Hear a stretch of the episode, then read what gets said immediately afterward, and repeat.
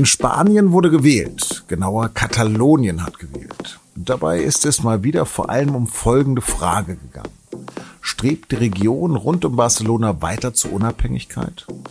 Darüber habe ich mit unserer Spanien-Korrespondentin Karin Janka gesprochen. Sie hören auf den Punkt, den SZ-Nachrichten-Podcast. Mein Name ist Lars Langenau. Schön, dass Sie zuhören und los geht es nach der Werbung. Zusammenarbeit ist in Zeiten von Covid-19 wichtiger als je zuvor. Deshalb setzt Facebook die gemeinsame Arbeit mit europäischen Regierungen, Behörden und Forschungsteams fort. So nutzt in Spanien die Weltbank Facebook-Karten zur Prävention von Krankheiten, um den Bedarf an Covid-19-Tests und Krankenhausbetten vorherzusagen. Und gemeinsam mit europäischen Regierungen hat Facebook WhatsApp-Chatbots entwickelt, die Fragen zu Covid-19 schnell und präzise beantworten. Mehr auf about.fb.com slash de slash Europe.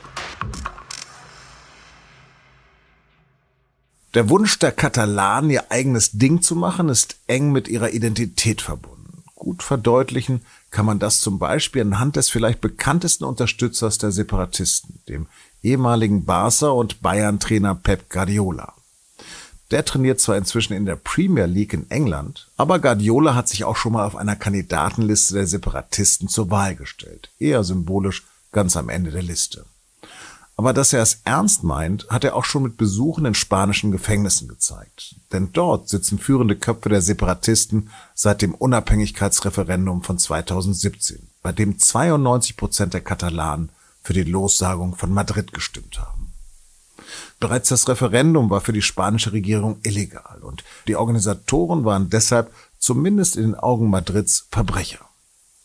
Der Anführer der Separatisten und damalige Wahlsieger Charles Puigdemont ist daraufhin aus Spanien geflohen.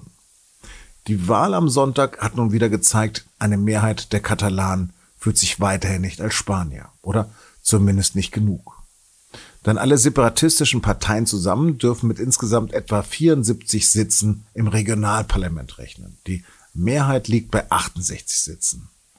Was das bedeutet und was eigentlich der Rest Spaniens über die Katalanen denkt, dazu hatte ich meine SZ-Kollegin Karin Janka in Madrid am Telefon. Karin, was denken die Madrilenen über ihre Landsleute in Katalonien?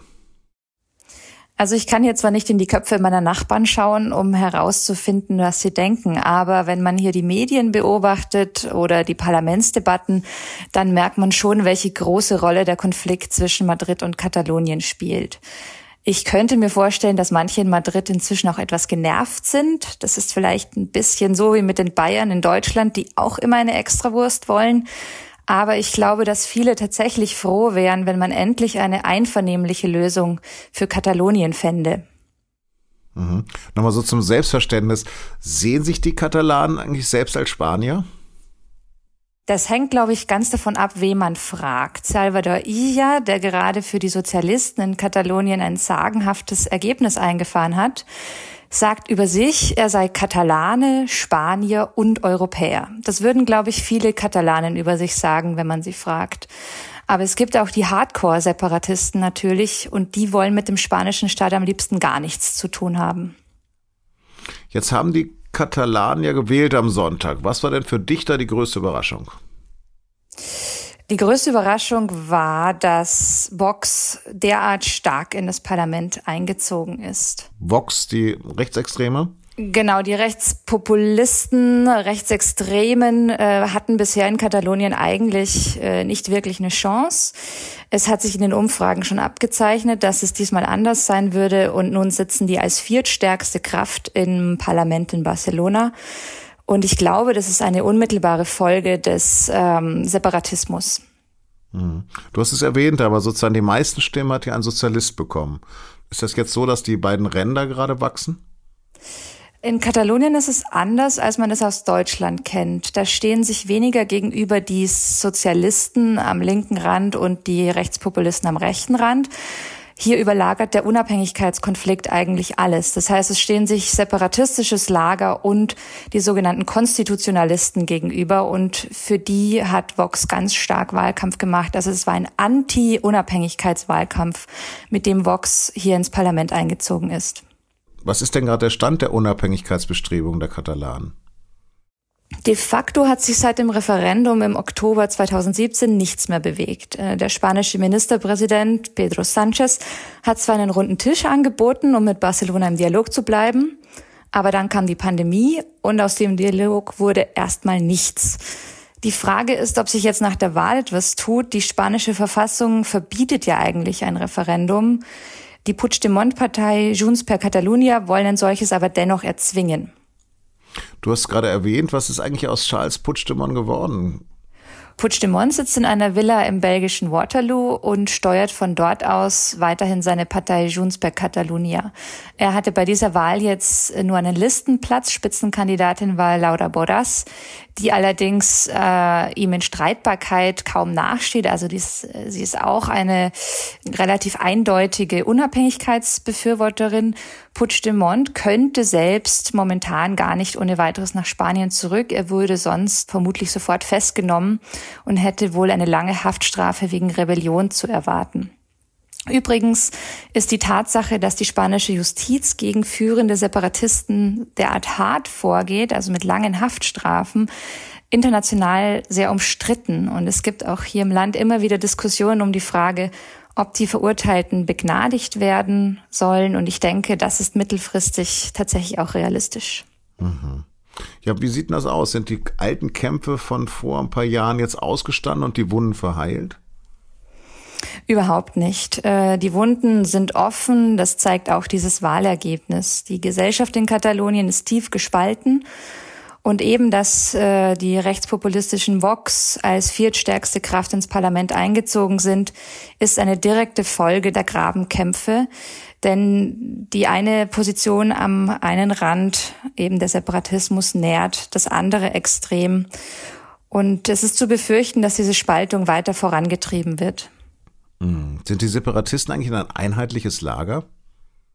Überhaupt nicht. Unheinig sind sich beispielsweise Puigdemonts Junts per Catalunya und die Linksrepublikaner in der Grundsatzfrage, wie die Unabhängigkeit zu erreichen ist. Äh, Junts wollen ein neues Referendum, notfalls auch, indem sie Madrid mit zivilem Ungehorsam und Aktivismus so lange auf die Nerven gehen, bis die Zentralregierung nachgibt.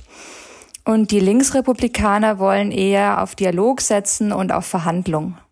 Welche Koalition wird denn wohl voraussichtlich die neue Regierung bilden und was ist von ihr zu erwarten? Also die Sondierungsgespräche beginnen natürlich gerade erst. Zuallererst sprechen jetzt die Parteien miteinander, die eine Unabhängigkeit befürworten. Sollten die zu keiner Einigung finden, könnte es nochmal richtig spannend werden. Es deutet sich allerdings an, dass es zu einer neuen separatistischen Koalition kommen könnte.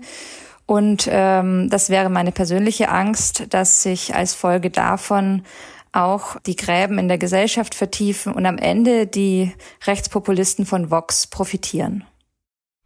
Karin, ab vielen, vielen Dank.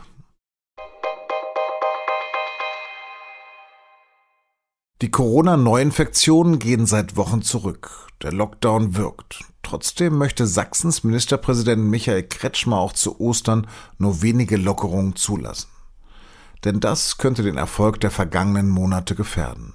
Osterurlaub kann es dieses Jahr leider nicht geben, hatte Kretschmer der Bild am Sonntag wörtlich in einem Interview gesagt. Kritik daran kommt vom Hotel- und Gaststättenverband.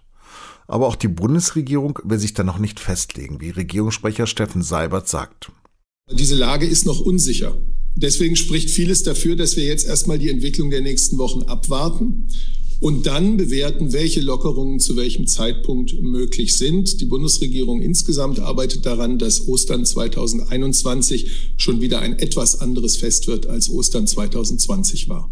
Erstmal abwarten also, das sagt Seibert auch.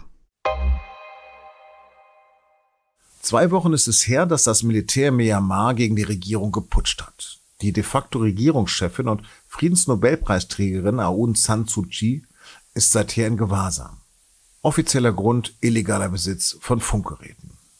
Gegen Menschen, die gegen diesen Putsch demonstrieren, geht das Militär seit der Nacht auf Montag noch einmal schärfer vor. Auch das Internet war stundenlang offline. Trotzdem sind abermals tausende Menschen auf die Straße gegangen.